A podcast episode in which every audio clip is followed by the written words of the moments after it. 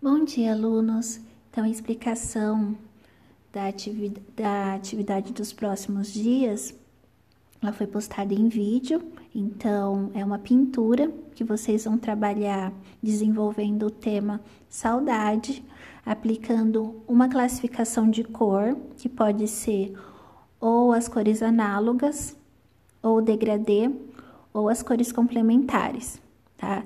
Então, vocês vão desenvolver essa pintura de preferência no papel canson, utilizando tinta.